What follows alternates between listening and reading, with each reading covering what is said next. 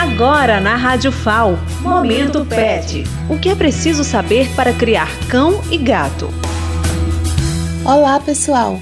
Nos últimos dias falamos um pouco sobre vacinação de cães e gatos. Hoje vamos falar sobre as outras vacinas que são consideradas não essenciais para os cães.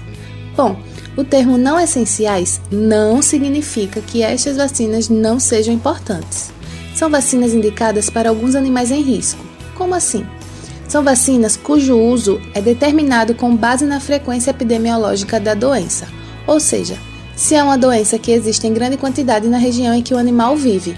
Mas vai depender também do estilo de vida do animal, se vivem juntos em grande número, como em canis, ou sozinho em um apartamento, se tem vida livre ou num ambiente rural ou urbano, se costuma viajar para áreas de risco, entre outros fatores. Todas essas características devem ser consideradas na decisão da aplicação da vacina. A vacina da leishmaniose, tosse de canis ou gripe canina e contra a giardia são as principais vacinas não essenciais.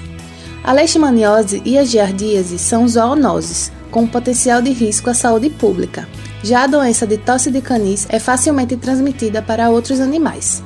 A vacina da leptospirose, apesar de ser essencial, pode exigir uma revacinação a cada seis meses para completa proteção em áreas epidêmicas. A determinação de quais vacinas são importantes para o seu cão e a frequência necessária são determinadas pelo médico veterinário que conhece quais doenças existem na sua cidade.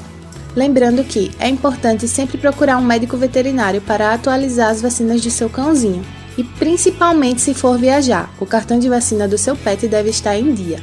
Mantenha sempre o seu pet protegido.